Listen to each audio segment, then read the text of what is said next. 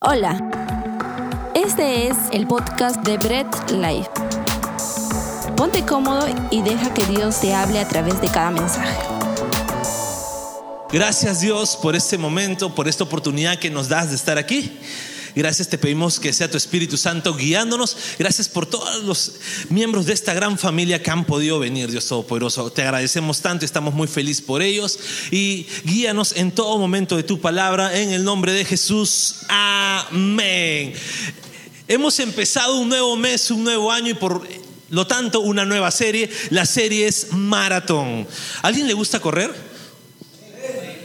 No, no, no le gusta el correr, ¿verdad? ¿Quién, quién le gusta correr? Aunque no, les aunque no parezca, a mí también me gusta correr un poco. ¿Ok? Me encanta correr, eh, pero soy de las personas que no hacen ejercicio si nadie lo motiva. Por eso, ¿no? Entonces no... Sí, sí, ¿quiénes apuntan? Ya, genial. Ya, al final nos apuntamos para poder correr un poco. Ahora, en toda carrera siempre hay, un, hay tres gritos que se, que se dan. ¿Ok? Hay tres gritos que se dan en toda carrera y es en sus marcas, listos y va, ¿verdad? No, no han escuchado esos gritos Sí, Todo, el primero es en sus marcas. Ahora, voy a ser sincero, la serie, la prédica de hoy día se llama En sus marcas. Y hasta hace días, voy a ser totalmente sincero, no tenía ni idea de qué hablar de ese tema. Estaba pensando, estaba pensando, decía Dios, revela por favor.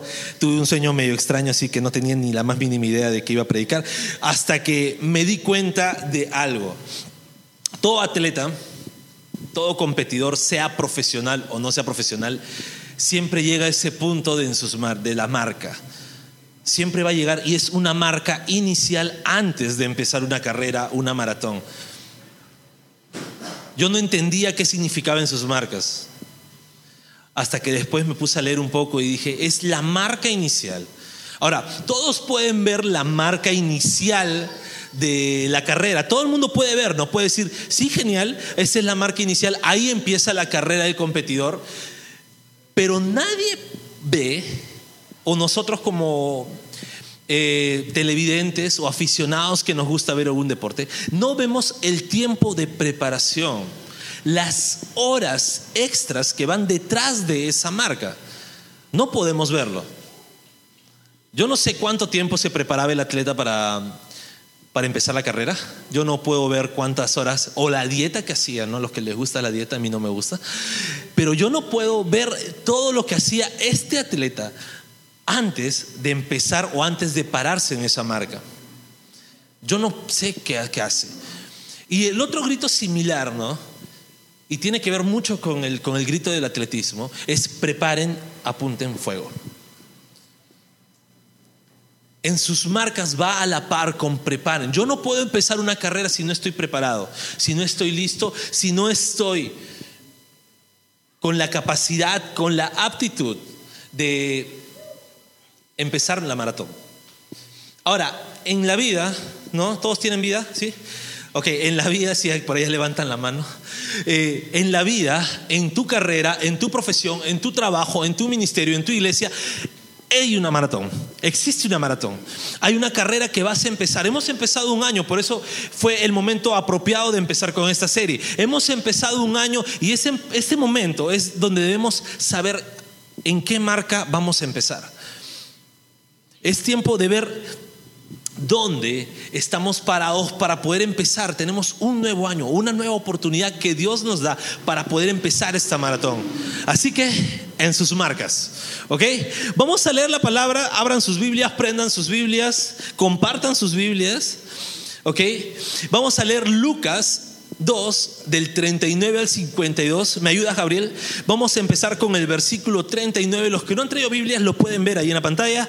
Dice, después de haber cumplido con todo lo prescrito en la ley del Señor, volvieron a Galilea, a su ciudad de Nazaret, y el niño crecía y se fortalecía y se llenaba de sabiduría, y la gracia de Dios era sobre él.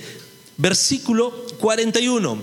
Iban sus padres todos los años a Jerusalén en la fiesta de la Pascua y cuando tuvo 12 años, subieron a Jerusalén conforme a la costumbre de la fiesta. Versículo 43 dice, al regresar ellos, acabada la fiesta, se quedó el niño Jesús en Jerusalén sin que lo supiesen José y su madre.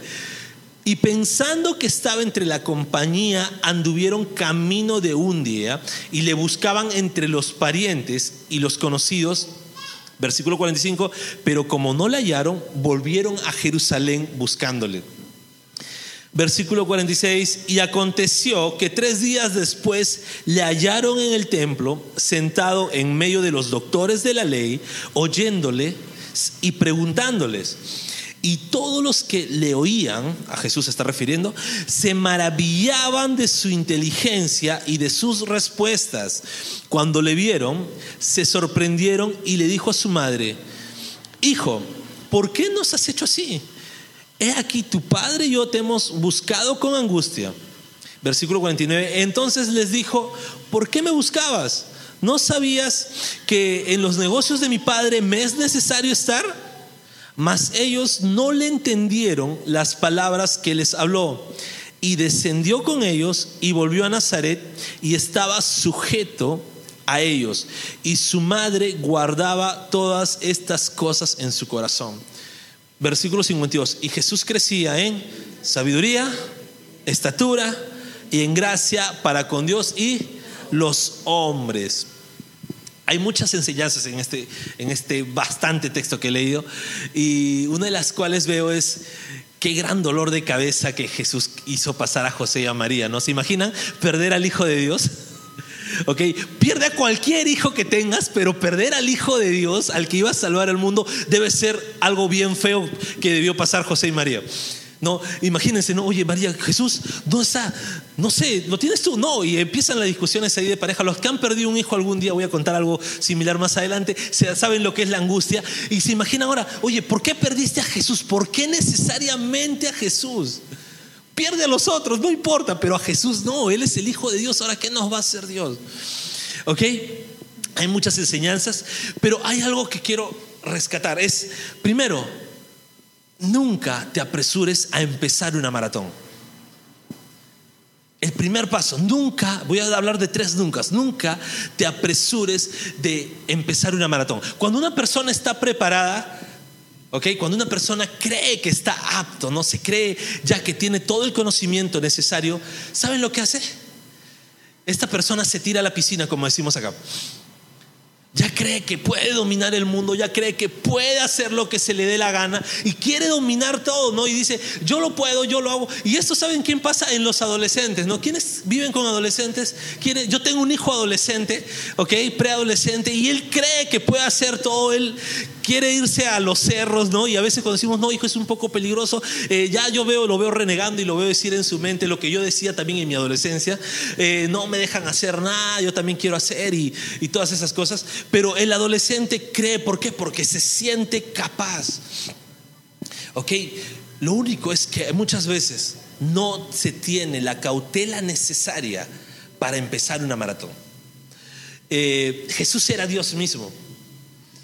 No estamos hablando de cualquier adolescente, estamos hablando de Jesús. Jesús era Dios mismo. Pero hay algo, ¿no? Y hablamos un poco en conexión a eso. Eh, ¿Quién creó la adolescencia? No, no, fuerte, por favor. ¿Quién creó la adolescencia? Dios. Dios creó la adolescencia, ¿no? Y Jesús era Dios. ¿Y Jesús qué era también? Cuando vino a la tierra era hombre y pasó por todas las etapas que él mismo había creado. Y era también adolescente, no se podía saltar de la etapa de adolescencia. Entonces también tenía esa, eh, me van a matar en las redes, pero esa rebeldía adolescente. Y no le dijo nada a sus papás porque dijo, bueno, yo puedo ir a hablar al templo con los doctores de la ley, con esas personas que se han matado estudiando toda su vida la palabra, yo puedo hablar con ellos. Y Jesús fue, se quedó en el templo y habló con ellos, ¿no? Y lo que causaba era que estaba apto para conversar con doctores de la ley.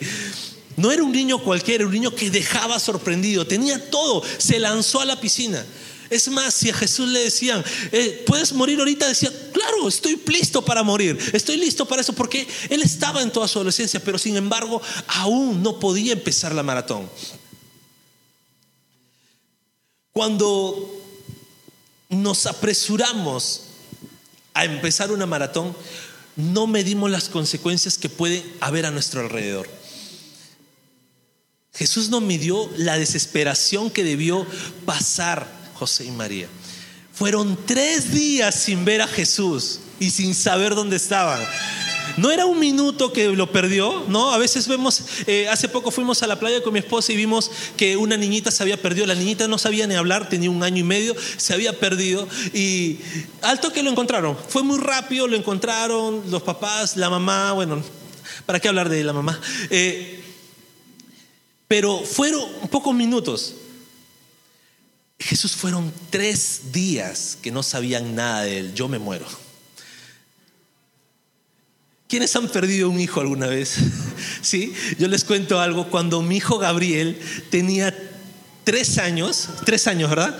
Ok, mi esposa estaba trabajando en un banco y yo, eh, normalmente mis horarios son más flexibles y fuimos con mi hermana al cine, ¿no? Mi hermana dijo, vamos al cine. Y dije, bueno, no tengo nada que hacer, vamos con Gabriel. No teníamos a Rachel, Gabriel tenía tres añitos y estábamos entretenidos. Y yo me entretuve con uno de los amigos que fuimos en jugar un juego de guitarras, en Guitar Hero. Y me entretuve y estábamos compitiendo ahí quién era mejor guitarrista, porque también era guitarrista. Estamos que ahí le dábamos duro la guitarra. Y mi hermana se puso entretenida con un juego de baile y de pronto no estaba Gabriel.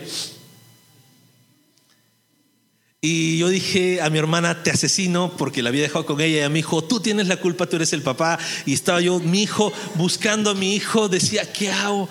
Eh, fue la hora más extensa de mi vida. Se me perdió una hora mi hijo. Lo busqué por todos los sitios. Dije, ¿sabes qué? Dije, este chico es bien inteligente. Mi hijo siempre ha sido bien inteligente. Dije, voy a buscar en todos los lugares donde hemos ido y rastreado y no estaba Gabriel. Yo soy un poco más duro, pero por dentro estaba que me moría de la desesperación. Estaba imaginándome cosas, decía, pero si veo que alguien se lo está llevando en un carro, me desquicio. Y estaba completamente, ¿por qué? Porque es mi hijo, ¿no? Y yo estaba asustado, estaba con miedo, estaba con muchos sentimientos. Y por dentro tenía el sentimiento más terrible de todo. Dije, mi esposa me va a matar. Yo dije, me va a matar. Dije, ¿cómo le digo a Fío? ¿Le escribo? ¿No le escribo? Borré todos los mensajes que le decía Fío. Perdí a Gabriel. No, le digo más bonito para que no se desespere. ¿Cómo le digo? Y empecé, eh, tú sabes que todas las cosas pasan por algo. Entonces, eh, estaba pensando en muchas cosas. Luego me salí del centro comercial por la parte de las escaleras y escuché la voz de Dios a través de una mujer que decía, el señor Naín González, su hijo de tres años está acá en el módulo número uno. Fui corriendo, lo abracé, fue un momento muy bonito. Y lo único que le dije, lo primero que le dije a mi hijo fue, no le digas a tu mamá, por favor. ok, fue desesperante. Luego le dijeron, y a mi esposa le dije, pero está ahí, ¿no? ¿Dónde está tu fe, mujer incrédula? Le dije, pero esa es la desesperación que causa perder un hijo. Ahora, fue una hora. ¿Se imaginan lo que la adolescencia de Jesús causó por tres días? Yo me imagino a José y María jalándose los pelos, a José de repente ya pelado, ¿ok? No, golpeándose.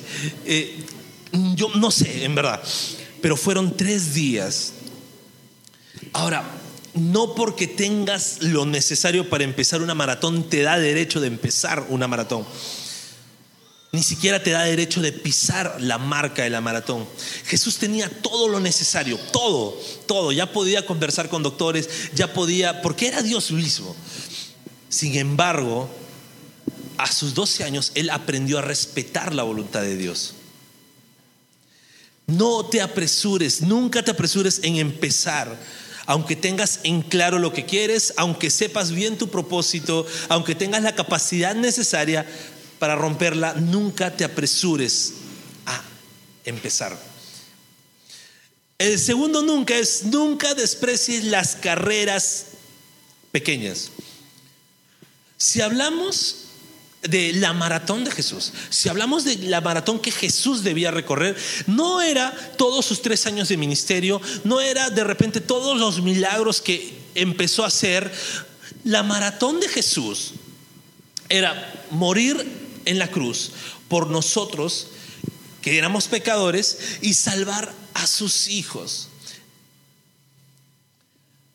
Esa es la maratón de Jesús. Ahora la pregunta es cómo lo iba a hacer, ¿no? ¿Cómo iba a morir por todos, no?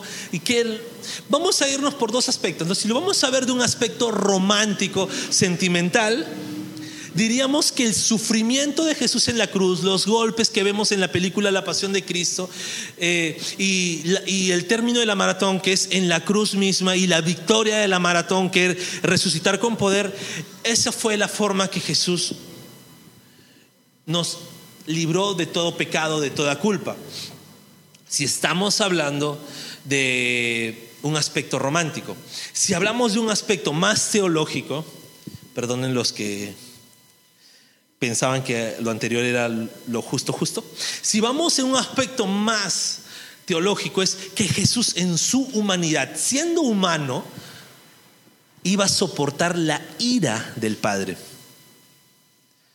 Yo ni me quiero imaginar qué es eso. Pero eso lo que nosotros nos merecíamos como pecadores no era como a veces nos han enseñado de que solamente era morir, nosotros merecemos morir. No, lo que merecíamos como pecadores era soportar la ira del Padre. Y Jesús, ese era su maratón, soportar toda la ira del Padre, desde el Getsemaní hasta la cruz esa es la maratón de Jesús. Todo lo anterior era la preparación que tenía para empezar y pisar la marca. Eso es en sus marcas para Jesús. Ahora, eh, voy a adelantar un poco de los dos mensajes que siguen de los próximos dos domingos. Jesús estaba listo que es el segundo grito, cuando estaba en el Getsemaní dijo, Señor, hágase tu voluntad y no la mía. Y ya va fuera, o como quieras decir el tercer grito, es cuando Jesús empieza la maratón, la carrera desde el Getsemaní hasta el Calvario.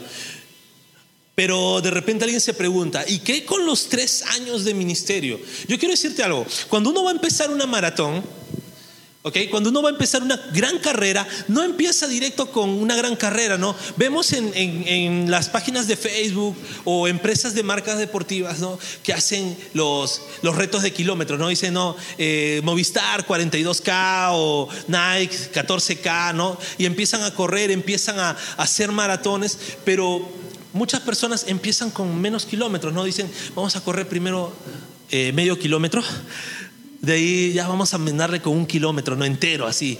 De ahí empiezan con más kilómetros hasta llegar a correr una maratón completa.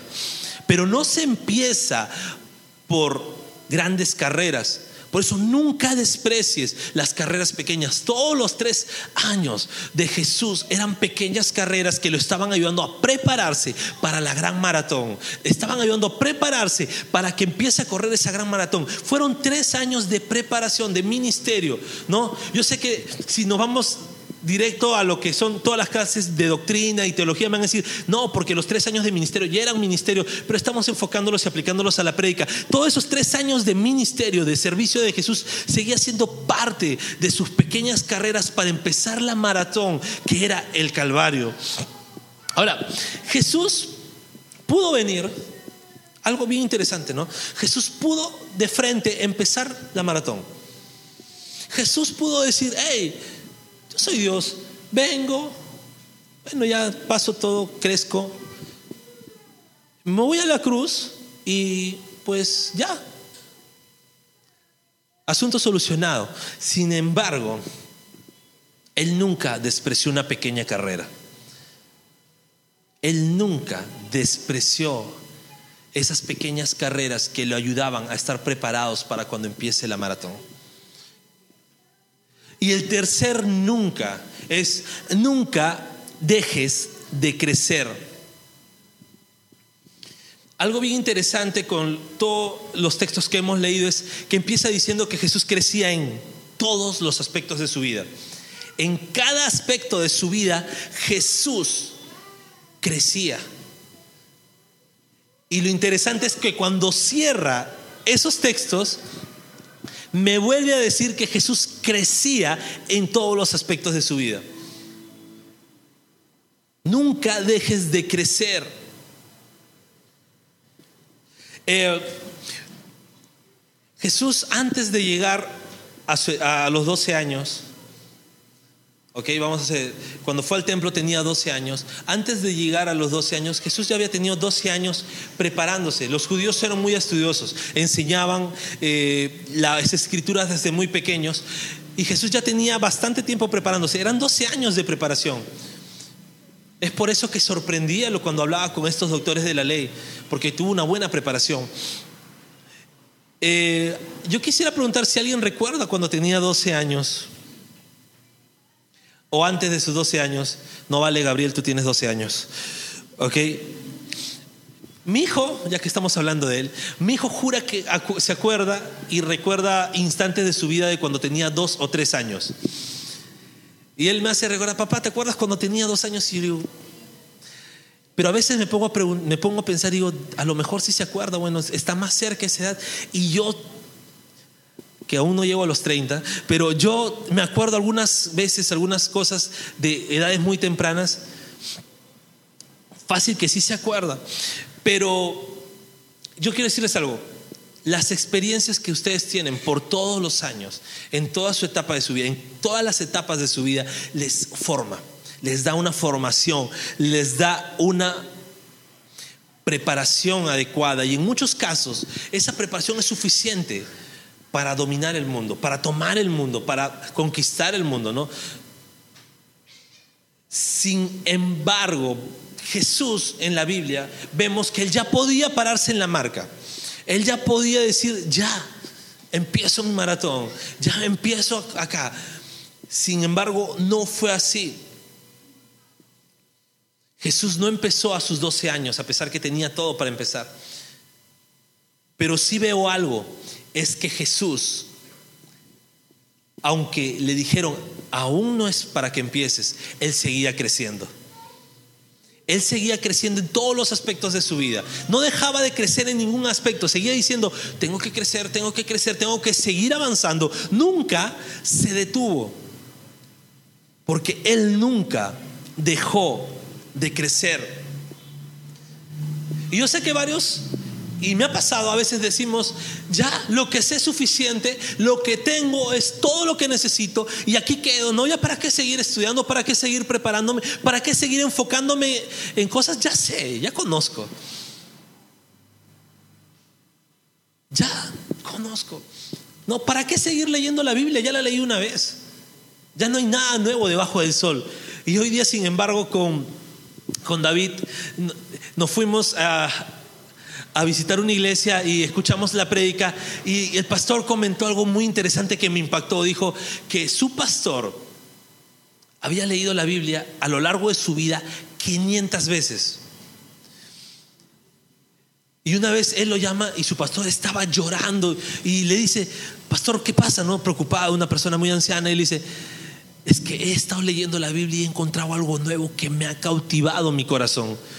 Y era una persona que había leído la Biblia 500 veces. Y sin embargo, cada vez que leía se enamoraba más, encontraba cosas nuevas. ¿Por qué? Porque nunca dejó de crecer, nunca dejó de prepararse. Así que iglesia, no debes dejar de prepararte, no debes dejar de crecer, no debes dejar de desenfocarte a pesar que creas que ya lo tienes todo. Y a pesar que ya lo tengas todo, sigue creciendo. ¿Ok? El reflejo de este último texto es claro. Jesús seguía creciendo. Sin embargo, hay un dato curioso. Luego de esos 12 años de Jesús, no tenemos ninguna información de los siguientes 18 años. No hay dato bíblico ni dato histórico decente, se podría decir, de lo que Jesús hizo durante 18 años hasta llegar a sus 30 y hasta que empezó su ministerio. Pero yo sí les puedo decir algo que estaba haciendo Jesús, seguía creciendo. Jesús seguía creciendo, ¿por qué? Porque él tenía que estar preparado para cuando llegue su momento.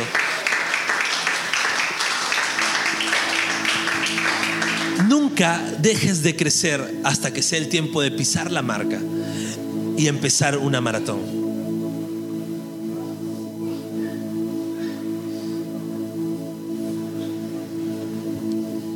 Quiero concluir con algo. Empezamos con nunca te apresures. Que sea Dios quien te ponga en la marca para empezar la maratón que no sean tus emociones, que no sean tus, eh, tus sentimientos, que no sea nada que te pueda mover, que sea Dios mismo que te ponga en la marca. Ahora, esto que tampoco te dé libertad de estancarte. Que esto no te dé una libertad de estancarte, sino que sea una ocasión. Si es que Dios aún no te pone en la marca de inicio, que sea una ocasión donde tú puedas seguir preparándote, seguir en esa preparación, seguir en ese momento de orar, de estudiar la Biblia o de prepararte en cualquier cosa que quieras emprender. Hemos empezado el año y hay muchas cosas, muchas metas, muchas carreras, muchos objetivos que queremos lograr. No te apresures, que sea Dios quien te ponga en esa marca de inicio y mientras que Dios te pone en esa marca de inicio, prepárate. Tampoco nunca desprecies las pequeñas carreras. Todo, toda cosa que pase es parte de tu crecimiento. Toda pequeña carrera, e inclusive puedes decir, puedes, o puedes pensar que ya empezaste una maratón. Puedes pensar que ya estás en medio de la carrera principal de tu vida y no necesariamente es así, sino que es una pequeña carrera más que te va a dar formación. Y no la desprecies por ello. Y muchas veces esas carreras, esas pequeñas carreras, no vienen con un buen sabor de victoria. Muchas veces esas pequeñas carreras vienen con sabor a derrota. Sin embargo, no las desprecies. Y recuerda algo, las grandes maratones se empiezan en preparación de pequeñas carreras. Nunca, pero nunca dejes de crecer. No hay excusa para que te estanques. No hay excusa. Tú decides cuán preparado quieres estar antes de que empiezas una carrera o una maratón. Eres tú quien decide cuán preparado quieres estar. Recordemos algo, Dios te pone en la marca de inicio, pero tú decides cuán preparado quieres lograr estar cuando empiezas la maratón. Jesús no dejó de prepararse hasta correr la gran maratón. Jesús nunca dejó de prepararse. Jesús constantemente estaba preparándose en pequeñas carreras Y cuando estuvo listo para la gran maratón, esa gran maratón fue tomar tu lugar y salvarte.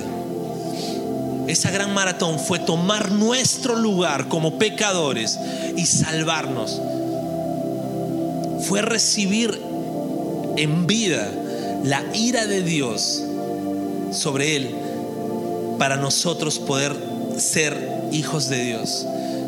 Hay un pensamiento que me encanta de C.S. Lewis que dice, el Hijo de Dios se hizo hombre para que todos los hombres puedan ser hijos de Dios.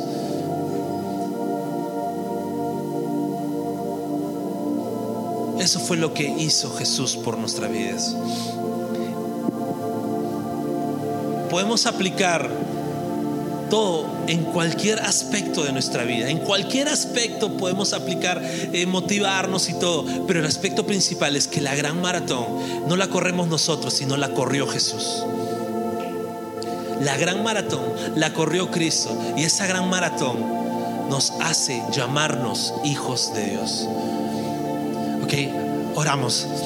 Amado Padre, gracias te damos tu palabra. Sabemos que tu palabra se interpreta sola, tu palabra habla por sí misma, Dios. Solamente somos canales que tú usas, Padre, para poder transmitir tu palabra.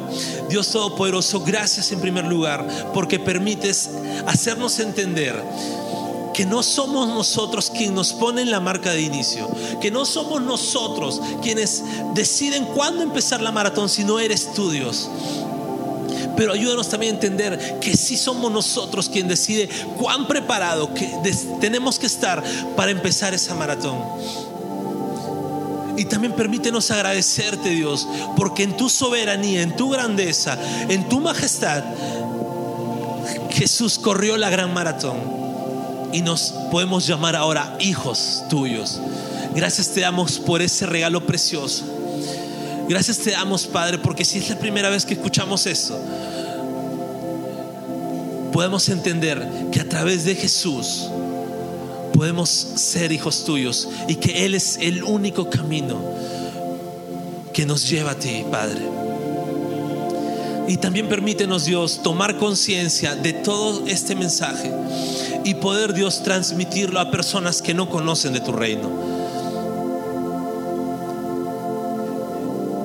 Y poder ser también, Padre, parte de esta gran maratón que también nos toca a nosotros, que es compartir tu evangelio. Te damos gloria en el nombre de Jesús. Amén y amén. ¿Qué les parece si nos vamos alabando, cantando y adorando a nuestro buen Dios? Gracias por escuchar el mensaje de hoy y no olvides compartirlo. Síguenos en nuestras redes sociales, Instagram, arroba Bread Life Family, Facebook Bread Life.